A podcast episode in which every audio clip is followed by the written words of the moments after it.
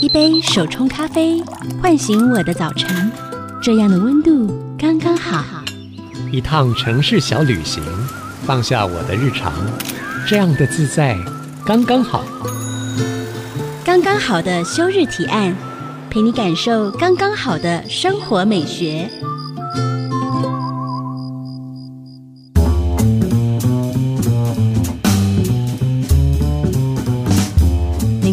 收听的是 IC 之音竹科广播，刚刚好的休日提案，我是主持人邱一轩。今天为大家邀请到的是阿波罗画廊的张凯迪博士，欢迎凯迪老师。一轩好，各位听众朋友大家好。哇，今天真的很荣幸哎，因为凯迪老师真的对艺术有非常长时间的研究。今天要请凯迪老师啊，跟我们分享的提案内容呢，就是看展览。凯迪老师，你有算过你一年或者一个月曾经有看过多少展览吗？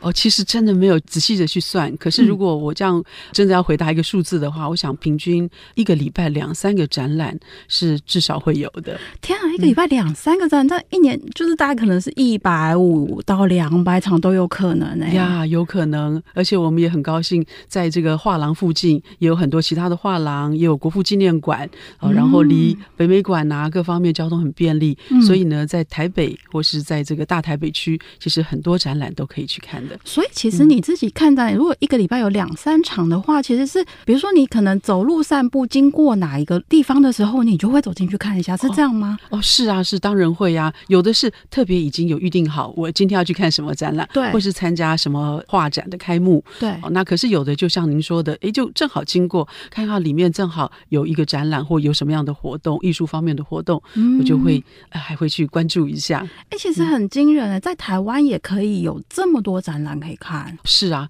至少在大台北市区，嗯、活动不只是展览、音乐会各方面的艺文活动。嗯真的蛮蛮不少的嘞。嗯，那凯迪老师，你自己为了看展览啊，有没有做过最疯狂的事情？嗯、应该是蛮多的。可是如果要说最疯狂，我不知道这样算不算疯狂。就是我曾经为了要看一个在欧洲的展览呢，哦、应该讲说不只是我，我们全家人，然后一起开车。那个时候我还在欧洲维也纳读书的时候，嗯、然后呢，我父亲开车，我们。一路花了三天又两个晚上的时间，一路开到荷兰的阿姆斯特丹，去看梵谷过世一百周年的盛大的特展。那当然呢，这个展览呢，到现在也已经三十多年前的事情了。嗯、可是呢，我非常喜欢回忆这个这一次的这个经过，因为一路我们其实三天两夜在从维也纳到阿姆斯特丹的车程中，也是有一路看很多的城市啊，有看其他地方的展览，所以其实是印象非常深刻，也非常怀念的。嗯，嗯，所以在那个三天两夜的过程里面，你们会有特别去安排说，哎，我到了哪个城市，然后想要看什么样的内容？对，因为这将将近两千公里的路程哦，要一口气开完是不太可能的，嗯、所以我们会在路程上，比如说经过德国，嗯、然后我们在哪个城市住一个晚上，然后看一个美术馆或看个当地的画廊，然后再继续再往北部走。所以这是梵国魅力，对不对？哦，当然，一百周年就是在那个当下，你一定要前往，无论如何。是，是，那像这种特展，他们会把自己的展览哦，就自己收藏的作品，然后也会跟其他各地或私人的藏家来做借展，所以这都是可能是。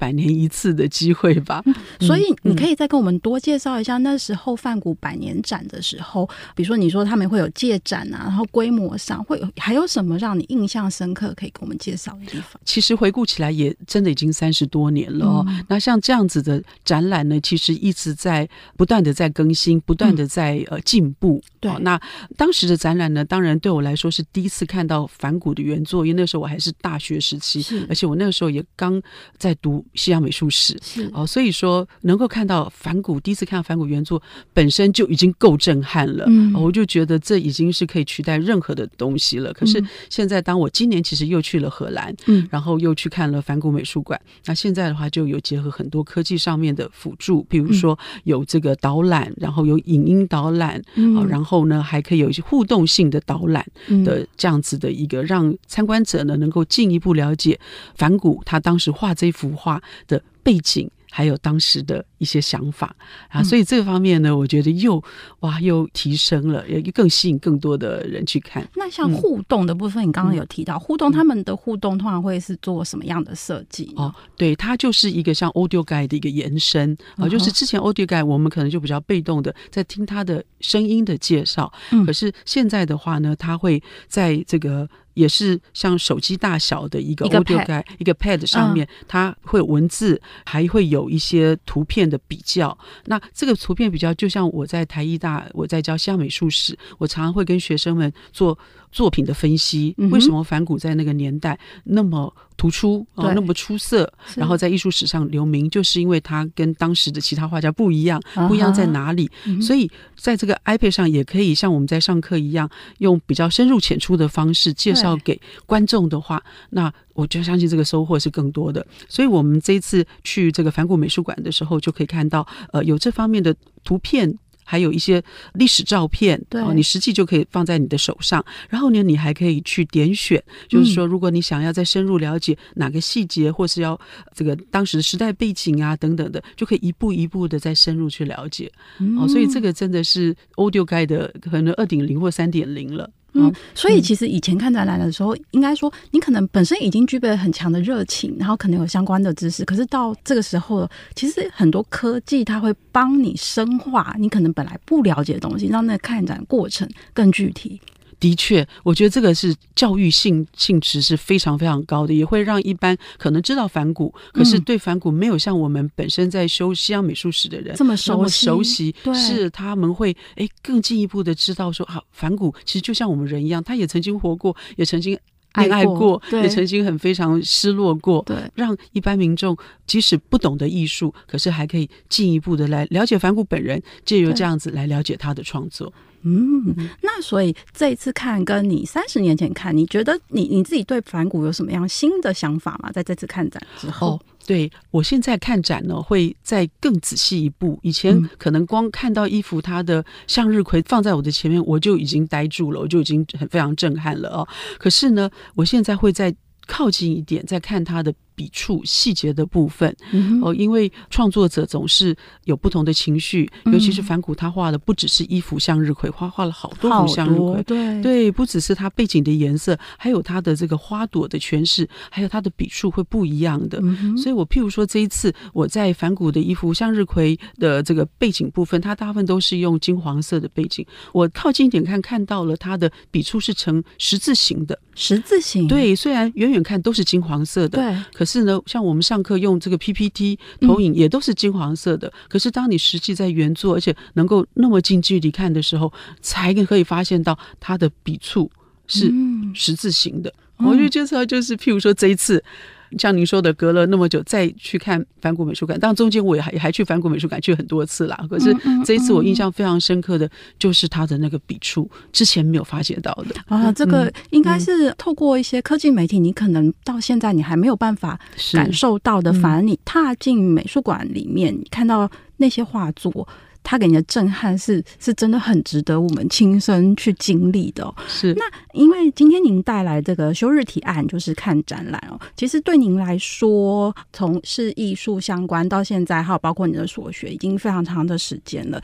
现在对你来说，看展览像是什么呢？你也期待得到什么？嗯哼，当然我们在看展览之前，一般都会做一个选择啦。然后现在，尤其刚才讲到的台北北部，其实很多很多的展览，对还有私人画廊的一些艺术家的一些推荐，嗯、哦，其实都非常值得我们去看的。嗯、所以呢，我们还是要稍微安排一下、规划一下。嗯、那当然，我自己个人在选择展览看展的部分，嗯、当然除了我自己个人本身的时间之外呢，还有就是这个艺术家是不是我很想在。进一步了解的艺术家，嗯嗯、或是这个策展主题，嗯、哦，是不是我觉得可能还不是非常的熟悉，嗯、可是呢，很吸引我，我会想去看的。所以我可能事先呢会简单的了解一下它的一个展出的内容，嗯、然后呢再进一步的。当然就是满怀的一个期待，因为想要了解更多，再踏进这个展览的空间。不瞒您说，我每次看展览的时候，都会有蛮多的 surprise，、嗯、即使。就像刚才讲的梵谷，我们看了很多次，或者是林布朗、莫内等等。对。可是呢，每一次都会有一些新的发现，因为可能每一次展出的作品会不见得一样，它切入的主题也会不同，嗯、所以会在整个论述里面，然后就是现在撇开艺术品本身，而在论述。的部分呢，我们或许会有一些新的发现，是以前没有注意到的。嗯，所以不管什么样的展览，我觉得每一次满怀的这个期待，期待然后的确也。几乎也都得到了这个期待了，就是满足我的期待了。嗯、真的，嗯、我想我们的生命真的有限，可是艺术，你看梵谷，你用三十年的时间，用一百年的时间，你还是会看到不同的细节跟不同的感动。我觉得这就是可能看展览给我们很棒的回馈哦。我们休息一下，下一段回来继续跟凯迪老师去逛展览。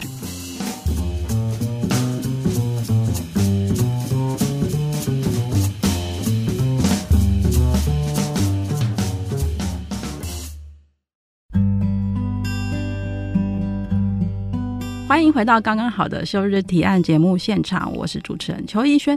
其实现在展览、啊，就是在台湾真的是遍地开花，一年到头都博览会啊、艺廊啊，也是百花齐放。我跟凯迪老师分享，就是有一次啊，我在东区上完瑜伽课的时候，我就是其实心里已经很轻松了，因为你你生理已经得到舒缓了，然后你回家要走在路上的时候，你就觉得哦，整个心情是很平静的。结果走着走着，就在一个巷弄想说，哎，奇怪，这间。看起来到底是什么店？然后原来发现走近一看，它原来是放了一个新锐艺术家的一些雕塑展。然后我就这样走了进去了。我其实也不知道他在做什么，然后他我也不认识，然后他的创作我可能也不熟悉。可是我觉得就是在那个角落，然后那个时间，我走进去之后，我觉得哇，我认识了一个新的艺术家，然后看到原来他用这样的方式创作，我会觉得非常有趣。所以其实像现在这样，就是可能转角都是一个艺廊或是一个个展的状态。其实十年前、二十年前，应该台湾很少见吧。嗯，我相信也是，嗯、所以我也希望每个人都能够像主持人有这样子的经验，每天都可以碰到艺术品，然后每天都可以收藏艺术品。哦，那这也来鼓励我们的新锐艺术家在持续坚持的创作下去，让我们的生活环境更美好。那呃，我相信呢，您当时心情也是很愉快的，对，你看到了这样子一作品，喜欢甚至可以收藏。那的确呢，在我也差不多也是在十多年前的时候，嗯、我回台湾接阿波罗画廊。对，其实我真正在画廊工作的时间。不超过十五年，因为那个时候我回来，那画廊是我父亲在一九七八年就成立了，嗯嗯嗯，所以到今天也四十多年，快四十五年了。啊，那个时候我从欧洲回来接手，那父亲那个时候因为身体状况，所以他就完全就裸退了。嗯、那我来接手，所以我那个时候也有在思考，因为我非常的非常的这个羡慕其他画廊，空间非常的大。嗯，好，那可是我们忠孝东路四段真的是寸土寸金哦，真的，我也没那个时候也真的没有能。能力在扩增我们的画廊空间，所以我那个时候呢，就一直在思考这个事情的同时，突然有一天呢，我就豁然开朗了。为什么呢？因为我告诉我自己，其实是一个转念哦，就是我踏出了我画廊的这个空间，外面全都是我可以展览的空间。嗯就像您说的，你可能在转角边看到一个什么展览的空间，或一个什么艺术品的陈列。对，所以从那个时候开始呢，我就在开始规划，说我可以怎么样跟其他的机构、其他的场域来结合、来合作，然后一样在那边可以推广我们的艺术家的作品。嗯，所以有可能像您刚才提到的，在一个小的。可能是文创商品店，或是在一个书店，呃、或者是在一个现在大家很喜欢旅游，可能是在一个、嗯、呃那个旅行社，嗯，好，等等等等的空间呢，我们都可以来做一个。结合，所以如果能够达到这样子的，当然不能讲百分之百哦，可是只要达到百分之六十，如果整个台湾也都是有百分之六的这个面积，嗯，你可以看到，你可以接触到艺术的话，那不是太棒了吗？那是不是每个人都可以跟艺术生活在一起了？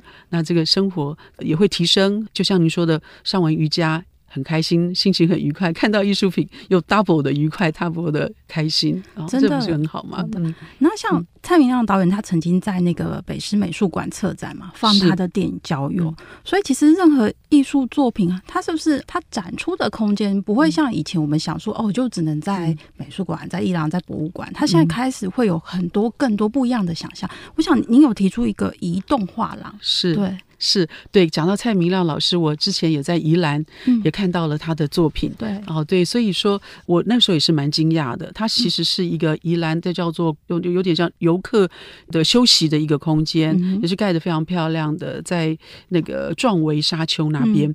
嗯、所以，我那个时候我不知道他的作品在那边展出，可是就撞见艺术，嗯、就像您说的，突然撞见了。嗯。啊，可是你心里，你当看到这个艺术品的时候，你是非常满足的。你会觉得你的心灵因为了这个艺术品在这边而有一些感受到一些不同的一种回馈，嗯，好，那这是正面的，这是开心的，嗯，对，所以就如我刚刚说的，画廊空间是很有限的，因为四十五年前就是这样子的，差不多四十多平方米的一个空间，嗯、要扩建可能在目前没有办法，资金上面。不大充足，可是呢，如果我能够呃用所谓的结合的方式的话，譬如说我把它这个名字把它命名为移动画廊，对，就是说艺术品我有。很多，因为我们跟很多艺术家合作，对，老中青都有。对我们画廊从父亲成立开始一直到现在，到我接手，我们一直都有在收藏艺术品。对，我父亲有很多收藏品，我也有收藏收藏品。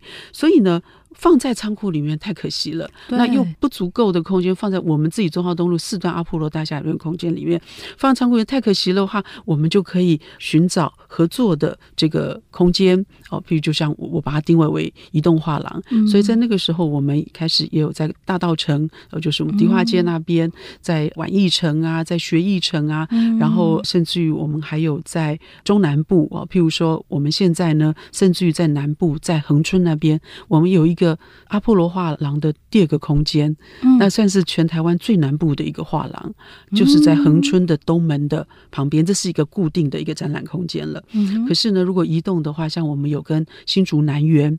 南园有五年多的一个合作，嗯、就是说你现在如果去南园那边住宿，好、嗯、去那边享受非常好的环境，对去那边享受美食的话，也会欣赏到，也可以看得到阿波罗画廊推荐的艺术品。在那边呈现，嗯、那有的时候像我，我们也会在这个校园里面啊有一些合作。也就是说，我因为自己本身也是教育界，所以我很希望能够让我们的年轻子弟们呢，不管他们是学什么，对，可是都能够很早就开始接近艺术，接触艺术。嗯、好，所以我们譬如说，特别在这个淡江大学有个文字艺术中心，嗯、对，我们有多次受邀在那边有举办展览。嗯，然后我们在台北大学，它的图书馆也有一个非常漂亮的一个。译文的这个空间也在那边有办过展览。嗯、那正好这两个大学，淡江跟台北大学，他们没有美术系，哦，他们是没有美术系的学校。哦、对，所以我觉得，尤其是像类似这样子的学校，我们更必须要去入驻。嗯、它这个比较就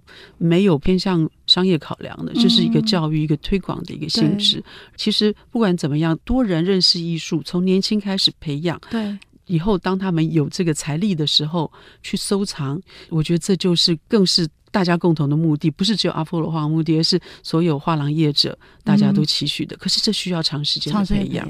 对、嗯，当艺术开始主动的接近人的时候，嗯、就是其实我们在生活的转角里面开始遇到的艺术类型会越来越多样了。比如说，可能会有很典雅的水墨花卉啊，也会有瓦比萨比风格的器物展。那无论是什么类型的展览，凯蒂老师能不能教教我们，在我们推开门的那那一刻起，我们可以如何观看一场展览？OK 呀，这个展览呢有分很多种哦，就像刚才讲的是比较是文创方面的，嗯、比较轻松的，我们比较实用性的，嗯、这个跟我们生活或许是比较可以买回来就可以。拿来使用的，对，这就我们把它称为是工艺品、工艺美术的部分，或是应用美术的部分。哦、嗯，这也包括这个非常棒的这个家具设计啊。嗯、譬如说，我们这一次，我今年五月的时候去丹麦，嗯、那丹麦呢，在这个上个世纪六零七零年代的时候，他们的家具设计就非常的强。哦，有一些设计师，师对什么 Jacobsen 啊、Wegener 啊等等的，到现在他们名声我们都还是都还是非常的这个都都不会忘记的。所以在这样子的一个前提之下。我们去到丹麦，我们去哥本哈根，我们就会去安排去看一个这样子的美术馆，它有一个所谓的应用美术，对，应用针对应用美术的美术馆。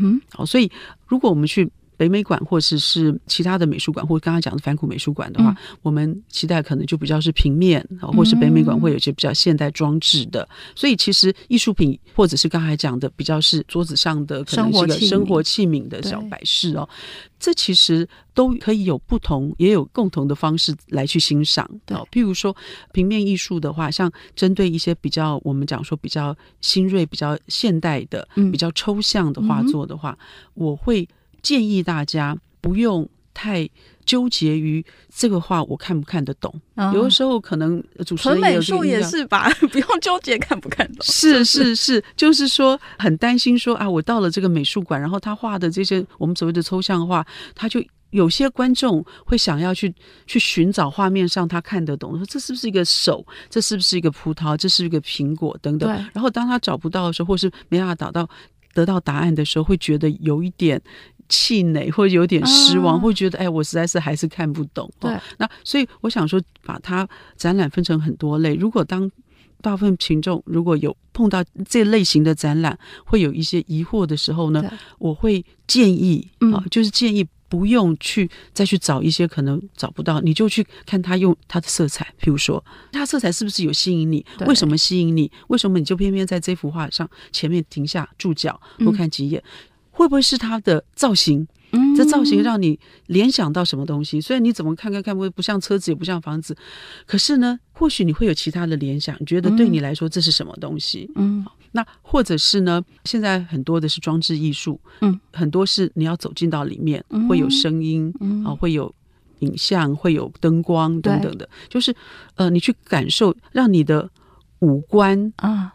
运用你的五官去感受就好了，不一定要去想说。第一点，不一定要马上去想说他到底是这个艺术家到底是在讲什么，而是你感觉到他是在传达什么样的讯息。我觉得这是蛮有趣的，因为我记得以前教授跟我们讲说，你在看一个艺术品的时候，你就像一个侦探一样，你去感受一些东西，你去察觉一些东西，反而变成是我们观众是主角。就像你刚刚说梵谷的那个背后的那个十字的笔触，是就是。要用眼睛才察觉得到，是不是？范谷不一定会跟我们叙述这个事情啊，他不一定会写，有可能他有写记录在他的书信里面，也有可能没有。对，可是。任何的展览，我觉得最重要的，不管是抽象，不管是具象，不管是平面艺术，不管是立体艺术，或者是刚才讲的器皿，我觉得我们的视觉感官、个人视觉感官是最重要的，嗯、而且是站在第一位的。嗯、你再从这样子，因为从个人来出发的话，你最了解你自己，你才能够进一步的去决定说，嗯，我是不是在这边要待时间长一点？我是不是在想要再进一步了解，嗯、而不是一开始就我看不懂，我就转头就走了。下。是再也不进美术馆了，所以我希望透过这样子的一个引导方式，嗯，让大家能够多相信自己，多给自己个机会，多让自己进入到这个艺术的场域。所以，其实呃，每一档展览对我们来讲，应该是一个开启感官的想象之旅。是，其实城市就是我们的美术馆。哦休息一下，我们待会再回来。刚刚好的休日提案。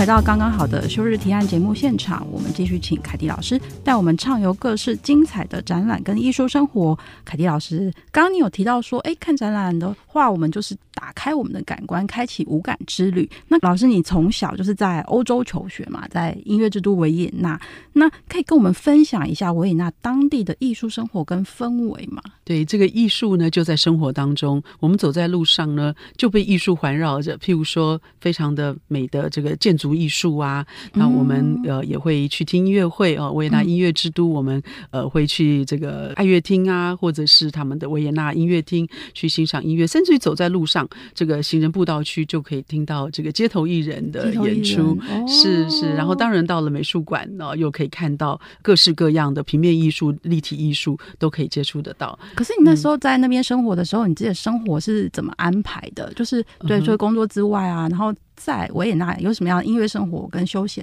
自己？是在维也纳，其实我是求学时间在维也纳，对，那那个时候呢，父亲已经在台湾已经开了画廊，对，所以当他每次暑假的时候来到维也纳，嗯、我们就会诶特别替父亲也替全家人安排规划、呃、规划。呃，这个旅游呢，当然不是只有艺术啦，当然有吃喝玩乐的部分。对，对，对，那当然呢，觉得在规划当中一定少不了的就是看当地的美术馆，啊、或者是看当地的一些画廊。嗯、所以这样子的一个休闲方式呢，对我们来说已经是变成很自然了。嗯，包括我后来我小孩子还小的时候，我请他们规划寒假或暑假的他们的活动的时候，他们也很自然拿起笔来就会写说去听音乐会、嗯、去看展览。嗯，我那个时候才小学一二年级，我自己都很惊讶，因为这已经融入他们的生活的一部分，而不是刻意要去安排的。对，哦，那我觉得这个可能就是我们的很庆幸能够在那么美好的维也纳这样子环境，呃，受教育，然后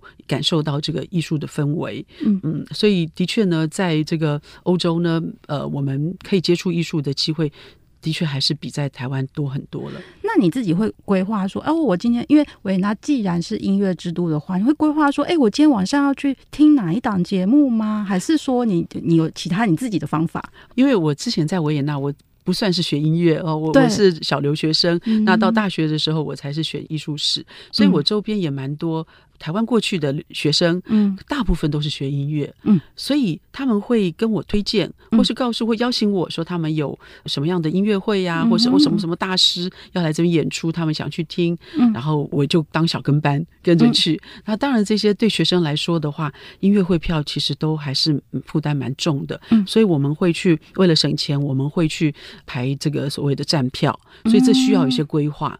像国家音乐厅也是一样，他一张票可能到现在一百五十。块一百多块欧元，当时对我们学生来说的话，费用是蛮高，哦，真的蛮高的。可是呢，我非常佩服奥地利的这方面的这个所谓的艺术教育推广，就是说他们不管是在国家歌剧厅也好，或者在爱乐厅里也好，嗯，他们都会有一些座位，座位是位置可能视野不是非常好，嗯，可是呢，它价位非常非常的低，嗯，还有规划所谓的站位，嗯，可以让学生们。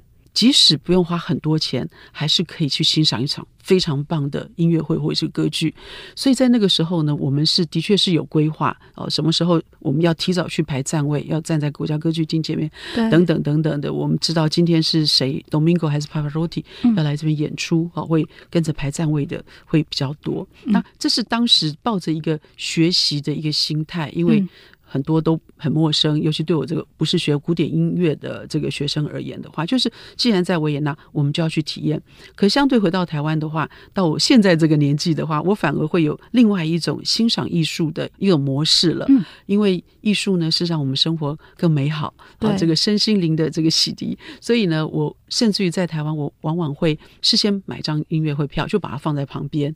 然后呢，到了那一天的时候呢，我。每天反正就在画廊很忙嘛，忙到了差不多时间到了下班了，六点半的时候我就。背起包包，然后我就坐公车，从画廊坐公车就到国家音乐厅对去听音乐会。可是我没有很刻意的去再去深入的了解，说这是马勒一还是贝贝九或等等，或者这个乐团等等的，因为大概都会有一些了解，因为也不是第一次去听。可是呢，我会尽量让自己抱着一种非常期待，可是又一种很 relax 的一个心态去，嗯，不会做太多的功课。对，有些人还真的会做很多，还会分析，而且还去听导聆。我觉得这都是非常好。好的，嗯，可是对我而言的话，现在的这个音乐欣赏，对对我来说呢，是一个 relax。我工作那么忙了，嗯、我很认真的工作，我也要很认真的休闲。是，那这个休闲的值是非常好的，是一个非常棒的音乐会。所以，当你不意与其去听那场音乐会的时候，嗯、你自己会不会觉得说，哎？会不会有两种状况？一种状况是哇塞，真的是太惊喜了。然后另外一种状况可能是、哦，那我可能听不太懂之类的。的的确，音乐是蛮抽象的。我觉得音乐还比抽象绘画还要来的抽象。抽象对，是是是。那对于音乐的话呢，虽然接触蛮多的，可是终究不是这方面的行家。是、哦，所以的确都有。有的时候会觉得哇，好惊艳，觉得我今天听起来，嗯、我只能用非常俗气的一个语气来回应说，会觉得我听起来很舒服。我今天工作完了，我觉得。达到我想要的一种休闲的一个标准了，嗯、或是哎发现到哇，这个演唱者或是这个演出者跟我以前看到的、听到的不大一样，嗯、然后他好像又有什么新的。更上一层楼了，又有进步了，所以这也是很让我感觉到非常满足的地方。我觉得就是这种不设限的态度，嗯、也是艺术可以给我们的。因为当你对它不设限的时候，嗯、其实你会用更开放的角度，你会吸收到更多不同你需要的养分。我觉得这个是，是嗯，这是一件很棒的事情。是、嗯、那因为现在的展览形式或是艺术形式越来越多元哦，那有没有什么一些新的展览形式可以跟我们介绍？比如说像是我们。到线上一郎啊，或是之前在讲元宇宙，是是不是对艺术圈或是对我们观众来说会有不一样的影响呢？一般人要怎么看？哦，的确，经过了这三三年的疫情哦，整个生活方式都改变了。嗯、那这个也是会影响到我们在欣赏艺术品的部分。那我们也这三年也习惯线上教学，好像线上看展，嗯、所以才其实，在疫情之前呢，画廊我们就开始有规划。当然，呃，网络上面的一些露出是一直都有的，嗯、可是怎么样把这个艺术品，嗯，把它安置在虚拟空间里面，嗯、让人进入到这个。网页的时候进入到的空间，感觉好像沉浸式的这样子的一个方式。对，那现在其实这方面的软体已经非常非常的普遍了。嗯，所以呢，我们应该讲说，疫情开始，我们几乎每一个展览，除了实体之外，都有线上。嗯哼，我们都有个线上的展厅。嗯，嗯哼，所以可以让。不想出门的，或者是离台北太远的，甚至远在国外的艺术爱好者呢，嗯、还是可以在这个所谓的展厅里面，可以看得到我们的作品排列在那边，它的尺寸大小可以很近很近的看，可以点选。嗯，那我在这边还跟大家透露一件事情，就是我们即将在台北艺博啊，这个台北艺术博览会在世贸艺馆呢，嗯、呃，有一百多家的画廊会参展。那主办单位画廊协会呢，会有个特展区，因为这是我们画廊协会三十周年，台北艺博三十周年。嗯、这个特展区呢，有个很特殊的一个，我们讲说一个新的科技，是一个叫做 Punic 的一个新的科技，就是说它不只是呈现一个虚拟的一个展览的一个方式，对，你可以带上这个 VR 的这个这个装备呢，你可以看到作品，可是你还可以好像把它翻转。之前的话，这个虚拟可能就是看到平面，对。现在你可以很靠近、很靠近看。以前在美术馆的话，可能就警铃声就响了，是不是？对哦，也不可能太接近，而且也不可能把艺术品拿在手上翻来翻去。啊、可是呢，在现在的科技已经达到了，嗯、就是可以更近距离的、更仔细的看画面上的点点滴滴。所以，可能透过这个科技，我这个反骨的，嗯、我刚才讲的那个十字笔触的作品，就可以看得到了。就这是非常新的，就是这个科技一直一直不断的在进步哦。嗯、那我们在欣赏艺术的可能性也就越来越广了。嗯嗯呀，所以说除了这个网络上的这些这个我们所谓的展厅之外呢，你刚才提到元宇宙，我觉得这也是大家。不能回避的一件事情。之前有 NFT 呀、啊，虽然现在有点泡沫化了，整个都崩盘了，可是呢，我们不能忘记这个会一直存在的。也就是说，慢慢的人跟人很担忧的，可是这可能也是一个趋势，人跟人之间。我们要更正珍惜我们可以面对面在一起聊天的一个机会了。也就是说，很多可能会到最后都转移到所谓的元宇宙去了。大家也觉得这比较方便，慢慢也都习惯了这样子的一个生活模式的时候，那当然在元宇宙的部分，我们可以再辟一个 阿波罗画廊，我们可以再辟一个什么美术馆。对，那要满足这些族群们。就我们现在所说的宅女们、宅男们，就不出门的人，他们还是一样的可以跟艺术有一些接触，还是可以有一些互动。嗯，我想艺术对于我们的想象的奔驰哦，不管是在实体的生活里面，或是在虚拟的世界里面，都是一样的哦。我们休息一下，待会回来，刚刚好的休日提案。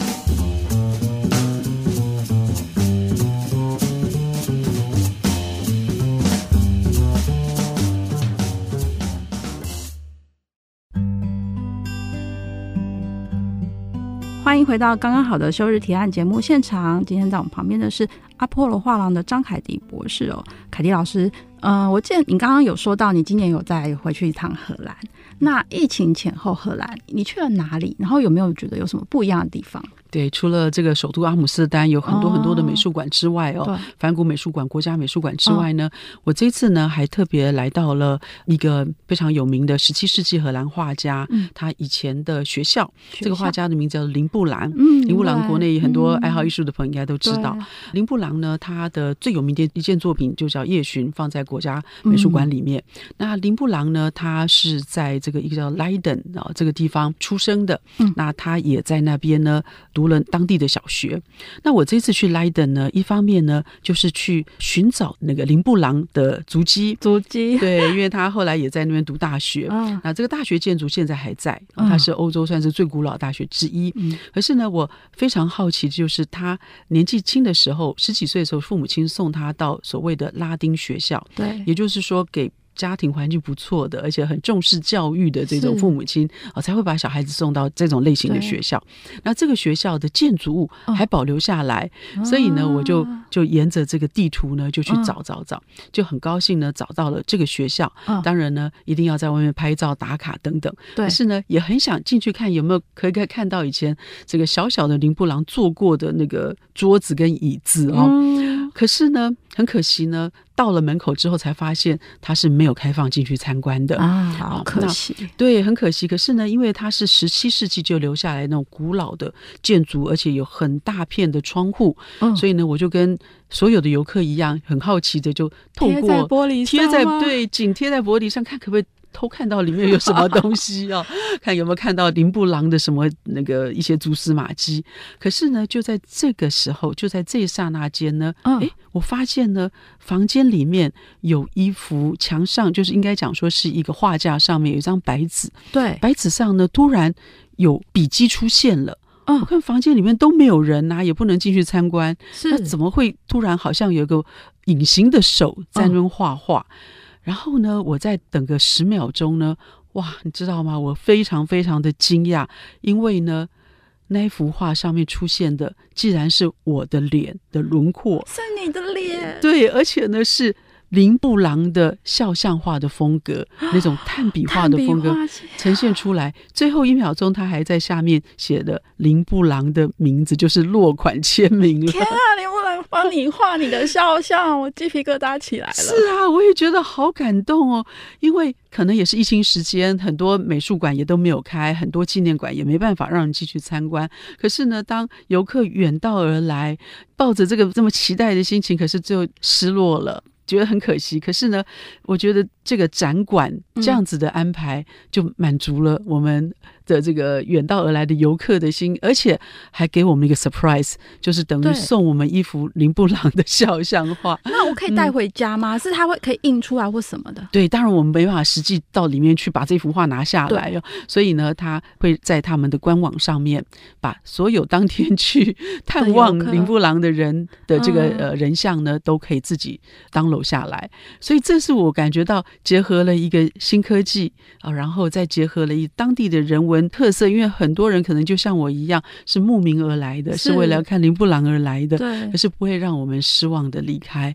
哦，所以我觉得这个做法呢，是我看到的目前看到的一个 很特殊的一个展览方式。那我要列、嗯、列入我的此生必访呀，一定要去，真的。嗯，那最近回到台湾的话，老师还推荐我们可以去看哪一些展览呢？对的，在这个每一年的十月呢，都是我们画廊界的一个盛事。啊，就是台北艺术博览会 Art Taipei，那他呢到今年已经进入第三十年了。第三十年，是每年都有吗？疫情的时候也有。哎，真的耶，我们几乎 SARS 也没有停，然后疫情这几年都没有停，全欧洲、全世界的艺术活动都停摆了。我们 Art Taipei 没有，而那也很高兴的能够分享，就 Art Taipei 台北艺术博览会呢，是在三十年前我父亲张金星担任第一任画廊协会理事长的时候，他推动的，因为他常常带欧洲来看我们。们，我常常带他去看展览，所以他觉得，哎，这个艺术博览会是有一个必要，要结合我们台湾这个画廊的这个同业的力量，然后大家开始来举办。所以你看到现在三十年了，真的不简单，精华尽出。那老师推荐我们怎么看今年的 ART TAIPEI 呢？是 ART TAIPEI，它跟一般美术馆的展览不一样的，就是第一个，它是一个商业展览，所以呢，展出的所谓的展商呢，都是画廊，嗯，都是画廊。对，那今年的话呢，有一百多家的画廊，有一半是国内，一半是国外。哦、国外，嗯，那每个画廊呢，都会在今年其实上半年的时候就申请，然后经过了这个我们有个评审团队，嗯，蛮严格的一个筛选，然后才可以参与的。嗯，所以呢，我们大家都非常期待。那当然，这个就是。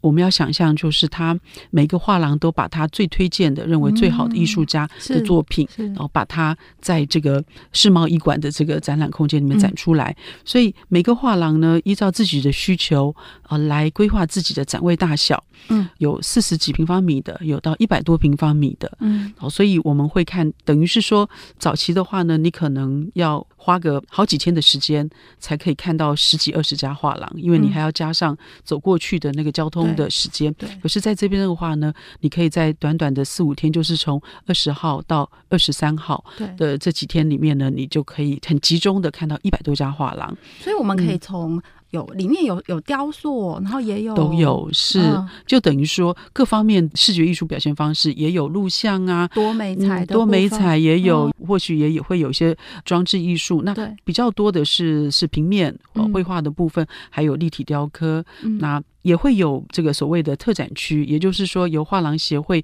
这边来规划的一些主题展，嗯、像今年的话是以水墨为主，嗯、会有一个会特别请策展人还有或学者来做一个规划。嗯、那其他的一百多个展位呢，就是每个画廊自己来做规划，自己来做布展。嗯，好，所以这个其实不管你是从左边看是从看 右边看，只要你愿意花时间，然后在世贸一馆。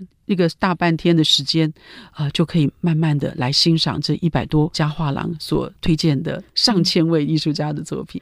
所以，其实凯迪老师就是像你刚刚讲的，就是，嗯、呃，我走进去，那也许觉得，哎，这个艺术家我有兴趣看看，我不一定要从头到尾是，然后去看他的简介，我可以用我的心情，然后可能也许我选择在什么样的作品前面停留，然后回去。我有兴趣，可以深入的在做功课。的确，因为毕竟这是一个商业性质的展览，嗯、哦，所以说这个展位的空间也都有限，大家时间也很有限。所以说呢，这样子的一个跟艺术的接触是非常直接的，而且非常近距离的。嗯，更进一步的就是说，艺术博览会跟美术馆不一样，就是你看到喜欢的作品，价钱可以的话，还可以带回家，嗯、就直接挂在自己的家里的墙面上面，每天来欣赏它。嗯、哦，所以这样子的一个展览方式。是，当然又跟我们刚才讲到的美术馆是很不一样的，就等于说你可以拥有艺术，不只是可以欣赏艺术。嗯，那这几年是不是当代的比较新锐的艺术家，不同的呃手法跟作品，其实是也蛮多的，对不对？是是。是嗯的确有呀，像台北艺博也有一个区叫做 MIT，是特别为这个比较新锐艺术家所辟的。那这个区域呢，我们文化部呢也有特别补助。嗯，所以说在这边的话，我们可以看到，不只是呈现出的样貌、嗯、内容啊，也会有，就像你说的，有新媒体呀，嗯、各方面的都有呀。嗯，嗯，那凯迪老师，嗯，最后想要请教您一个问题哦。其实现在这个世界啊，以光速的方式在前进，那你自己觉得艺术？我们从看展的过程里面，可以从中学到什么？对我们生活来讲，可以有一些不同的想象跟想法。嗯哼，呀，呃，我们常常讲说，这个艺术哈可以熏陶我们，让我们的身心有所洗涤，然后或者说有一些提升啊。尤其对美学的一个接触，就是对美感的一个接触呢，可以让我们的眼光再提升。那其实我觉得这其实就是我们现代人类很需要的一点，一个比较有进进化的一个时间，一个让自己得到一个心理上的满足，不只是在于我们所谓的这个所谓实际的这个物质上面的，而是一个美感的一个感动。我觉得我们现在就像你说的，这个速度一直一直在加快。那我们有什么时间能够好好的来享受一个东西，享受一个风景，或者好好的听一场音乐会？嗯，那我觉得艺术对于我们来说，就是要让我们稍微挪出一点时间来，来关注一个美的东西。这个东西，当你接触它的时候，不会让你觉得心情很复杂，会情绪很低落，而是让你觉得是愉悦的事情。